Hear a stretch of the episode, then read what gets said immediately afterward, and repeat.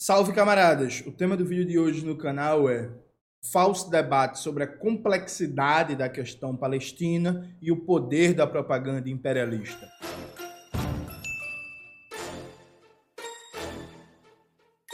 Antes de começar propriamente o tema do vídeo do canal, quero muito agradecer a você que ajuda a manter e melhorar nosso canal a partir do Apoia-se. Seu apoio é fundamental para a gente continuar o nosso trabalho. Note, nos últimos dias, nas redes sociais, várias pessoas surgiram com o discurso de que a questão Palestina e Israel é muito complexa, é muito difícil de dar opinião, e aí não tem o que se posicionar, não tem o que fazer e por aí vai. Veja, gente, esse argumento é muito falso e ele foge da questão real. E eu vou ilustrar isso a partir de alguns exemplos. Por exemplo, você provavelmente já viu o documentário Batalha de Argel, já ouviu falar de Francis Fanon, talvez já tenha lido até algum livro de Francis Fanon, já viu alguma referência positiva à Revolução Argelina. Se eu lhe perguntar o nome das cidades principais da Argélia, dados da economia, de como se processava a colonização francesa, os detalhes da, de como funcionava a Frente de Libertação Nacional e tudo isso, você não vai saber responder. Mas você tem uma abordagem positiva sobre a luta de resistência anticolonial na Argélia. Mesma coisa sobre o Vietnã. Gente, de verdade, para além dos estereótipos de Hollywood, né, como as Vietcong se escondiam nas florestas, nos túneis, não tinham armamentos e tal, usavam armadilhas, você provavelmente não tem uma visão profunda do que foi a Guerra de Libertação Nacional do Vietnã, tirando Giap e Ho Chi Minh, você não vai saber se está nenhum dos líderes, detalhes do funcionamento do Partido Comunista, da economia camponesa do Vietnã, de, de, de, das manobras diplomáticas dos Estados Unidos durante a guerra e por aí vai. O mesmo sobre o apartheid na África do Sul. Eu duvido que a maioria das pessoas que tem uma visão positiva de figuras como Nelson Mandela e que consideram que foi fundamental a luta contra o apartheid no século XX saiba me dizer detalhes de como foi montado o regime de apartheid, suas minúcias jurídico-políticas, econômicas, ideológicas, o nome de todas as organizações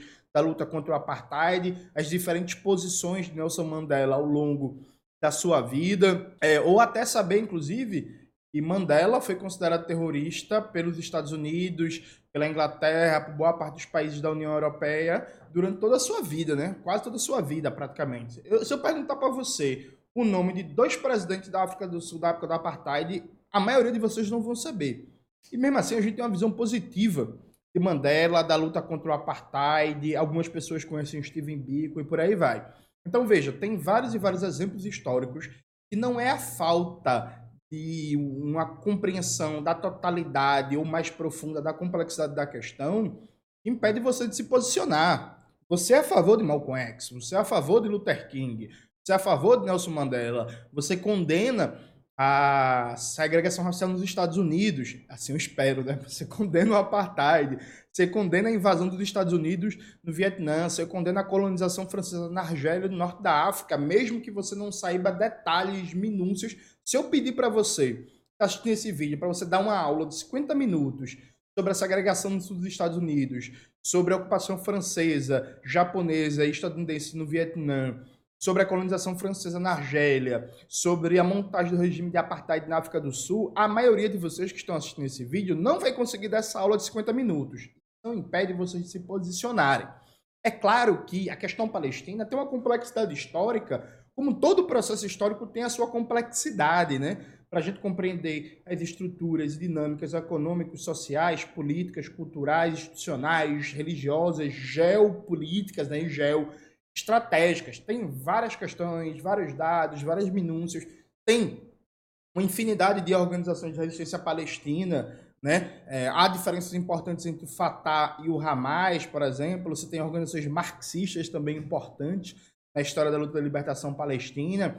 Você tem todo mudanças importantes na situação palestina até 1967, não é a mesma do que depois de 67. Você tem as guerras árabes israelenses, tem uma série de questões, mas veja, gente, é uma situação de apartheid. É bem simples, acabou. Situação de apartheid. O povo palestino sofre apartheid. Ponto.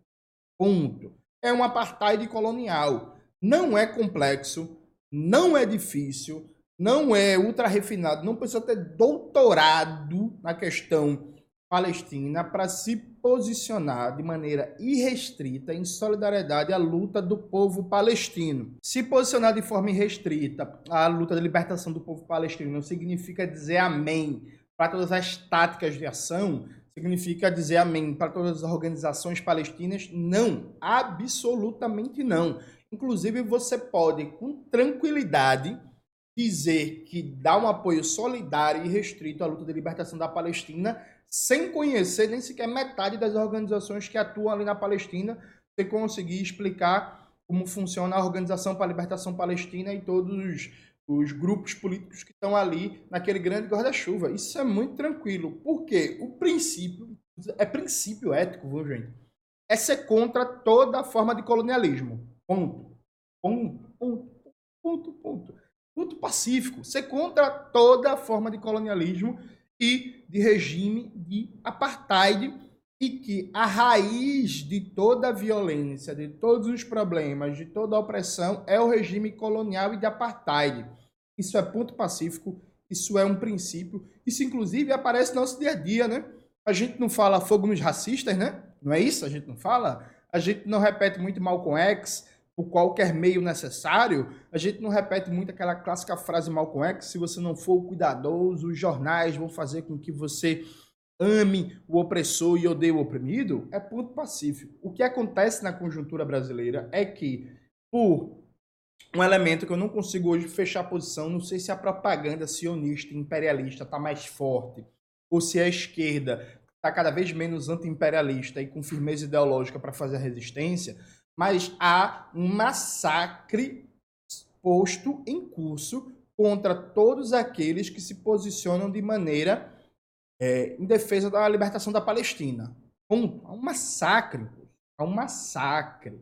Né? O MST apagou a nota que postou em solidariedade à causa palestina. Uma deputada do PT aqui de Pernambuco está sendo ameaçada de processo por causa de um vídeo ela soltou em apoio à causa palestina, inclusive também apagou o vídeo. O José Padilha, que é ministro do governo Lula, foi a público dizer ah, que se encontrou com organizações palestinas, mas que a condena toda a violência, que vai se encontrar com organizações israelenses. Há um silêncio geral dentro dos partidos de esquerda, parlamentares, com a galera que soltou nota, né? notas protocolares, mas, por exemplo, soltou nota de posicionamento, mas essa nota não está no site, não está nas redes sociais, não aparece nos espaços de comunicação dos deputados e deputadas, das lideranças partidárias.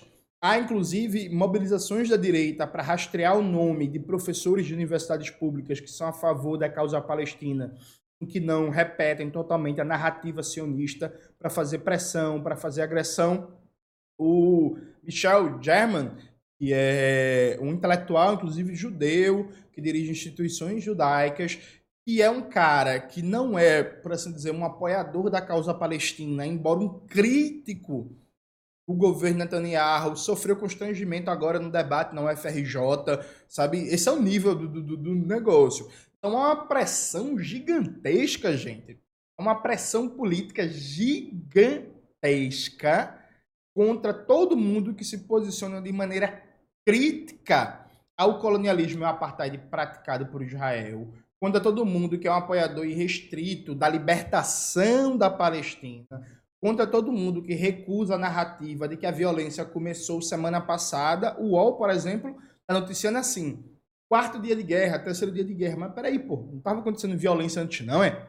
Começou agora, foi, a violência foi, é, é isso, a violência começou no ataque do Hamas, é isso, sabe? Tipo, como é que é isso, gente?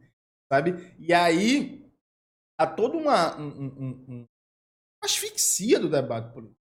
Essa, essa que é a conclusão. Há uma asfixia do debate político. Então, vários comunicadores e comunicadoras, influências, estão vendo com essa desculpa de complexidade. Mas veja, é importante você ser honesto com seu público. Não é nada de complexidade, não. Você tem medo de se posicionar a favor da Palestina e perder contratos de publicidade atuais e futuros não ser mais convidado para espaços, para feiras, para congressos, para palestras, e não, tá, não circular mais em espaços, por exemplo, todo e qualquer comunicador, comunicadora, influência, jornalista, escritor que se posicionar agora de maneira inegociável em defesa da libertação da Palestina nunca mais aparece na GNT, da Rede Globo. Aposto com você. Nunca mais. Nunca mais vai ser convidado para o encontro com a Fátima Bernardes para falar de racismo, machismo, LGBTfobia, minorias, direitos humanos e por aí vai. Sabe? Nunca mais vai ser chamado para vários programas de televisão, para vários espaços, é, vai perder editais, não vai conseguir. Por exemplo, se você hoje, se você hoje, se você é representante de uma organização que recebe financiamento de ONGs estrangeiras, normalmente dos Estados Unidos, se você se posicionar agora em defesa da Palestina, meu amigo, nunca mais você ganha um edital da, da Open Society, um edital da Fundação Ford dessas organizações por aí afora, sabe? Você simplesmente não ganha. Então, galera, vamos ser sinceros, vamos ser honestos. Israel tem uma máquina de propaganda poderosíssima, o imperialismo estadunidense, que dá toda a cobertura e respaldo para as ações de Israel, é mais poderoso ainda. Há uma narrativa praticamente única na mídia burguesa brasileira, inclusive a mídia burguesa brasileira tem uma narrativa mais unilateral e mais tosca para Israel do que até a mídia dos Estados Unidos, do que a própria mídia de Israel, a propósito, sabe? É uma narrativa unilateral, há toda uma asfixia política de que, ó, meu irmão, você tem que condenar o Hamas e fazer um discurso em abstrato contra a violência e defesa da paz. Não fale em colonialismo, não fale em apartheid, não fale em 75 anos de opressão contra o povo palestino, nem nada disso, sabe? Então é essa a, a, o que está colocado. Então não existe, gente, de, de, de, de complexidade, de que porra de complexidade, sabe? Isso é até engraçado, porque, veja, todo mundo de esquerda, espero, é contra, por exemplo, o marco temporal que é um ataque direto aos povos indígenas. Veja, gente, eu li acho que três ou quatro livros sobre a questão indígena no Brasil. Há uma complexidade gigantesca em termos de, de povos, de culturas, de diferenças entre falar de exemplo, população indígena no norte do Brasil não é o mesmo que falar, por exemplo, no agreste pernambucano é, ou dos povos indígenas na Bahia.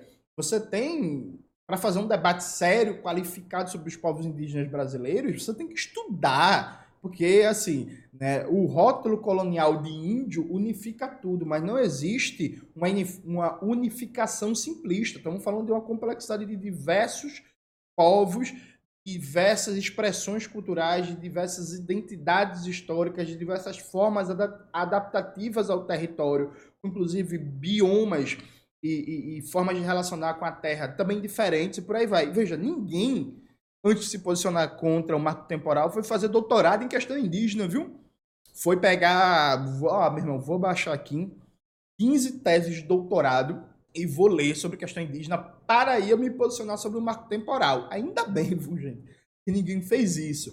Porque ser crítico ao marco temporal tem um espaço importante na sociedade brasileira para você exercer essa crítica sem você sofrer consequências políticas, econômicas, sem você ser perseguido, sem você ser ameaçado, porque há uma ligação, por exemplo, diretamente entre a extrema-direita brasileira e a defesa do sionismo. Defender a Palestina nesse momento significa sim correr risco de ameaças. Significa sim aparecer uns imbecis de extrema-direita lhe ameaçando, ou até, quem sabe, tentar uma agressão. Quem sabe, sabe? É isso. Então vamos ser sinceros, vamos ser honestos. O povo palestino é o maior símbolo que existe hoje no mundo e opressão colonial, sabe? E a causa palestina é a síntese de todas as lutas de emancipação e autodeterminação dos povos que existe hoje no planeta Terra. Ao mesmo tempo, existe uma máquina de propaganda poderosíssima do imperialismo e do sionismo que condena como apoiador de terrorista, apoiador de violência, como antissemita, como não sei o que, todo mundo que defende a causa palestina. Eu nem preciso argumentar muito sobre isso. Tem material gigantesco na internet. Intelectuais como Noam Chomsky, que é judeu, inclusive, já escreveram muito sobre a máquina de propaganda sionista. Então, gente, o que está acontecendo é um processo de colonização da esquerda brasileira pelo sionismo, em que a defesa da causa palestina, pública, aberta, firme, inegociável, é cada vez mais rara, percebe? É isso que está acontecendo, é isso que está colocado. E aí, veja, eu entendo perfeitamente que você que toca um podcast, depende de ter boas relações com famosos, com produtoras para conseguir convidados, se você faz publi, se você depende de contratos X ou Y, se você busca, por exemplo, colocar sua produção cultural numa Netflix da vida, no Amazon Prime, que se você está calado nesse momento com medo de perder contratos, com medo de perder recursos financeiros, com medo de consequências políticas, veja, eu entendo, não estou justificando, dizendo que eu concordo, estou dizendo que eu entendo, eu entendo o seu raciocínio, percebe? Eu tenho a sorte não depender de público, não depender de empresa, não depender de nada. Eu consigo me sustentar com o meu trabalho, inclusive graças a vocês que são apoiadores e apoiadoras aqui do canal, que contribuem a partir do Apoia-se, a partir do Pix. Eu consigo me sustentar com meus cursos, com venda de livros, com trabalhos freelancers que eu pego. Recentemente peguei um trabalho, por exemplo, para fazer um estudo sobre as condições do parque elétrico brasileiro. E aí participei de um grupo, ganhei um dinheirinho importante para fechar as contas do mês passado e por aí vai. Então eu posso me posicionar sem ter medo nenhum de sofrer consequências econômicas, né? Eu não tenho amarras frente a isso que me dá liberdade de falar tudo que eu acho que deve ser falado, mas eu entendo que não tem essa possibilidade objetiva, mas por favor, gente, fique calado, viu? Então, não vá para a internet querer justificar não. Sabe, arrume formas de falar com seu público de maneira segura, explique a real, fale a verdade, fala, eu não posso falar sobre isso agora, porque a minha posição vai trazer prejuízos financeiros, vai trazer isso e isso, e eu prefiro ficar na minha e tal, mas não jogue isso de complexidade, não transforme num labirinto indecifrável algo que é muito simples. Condenar um regime colonial e de apartheid e defender de forma irrestrita a libertação dos palestinos. É isso, galera. Espero que vocês tenham gostado do vídeo hoje do canal. Não se esqueça disso. Inscrever no canal, ativar o sininho, curtir esse vídeo, compartilhar e tudo isso que vocês já sabem. Um beijo e até a próxima.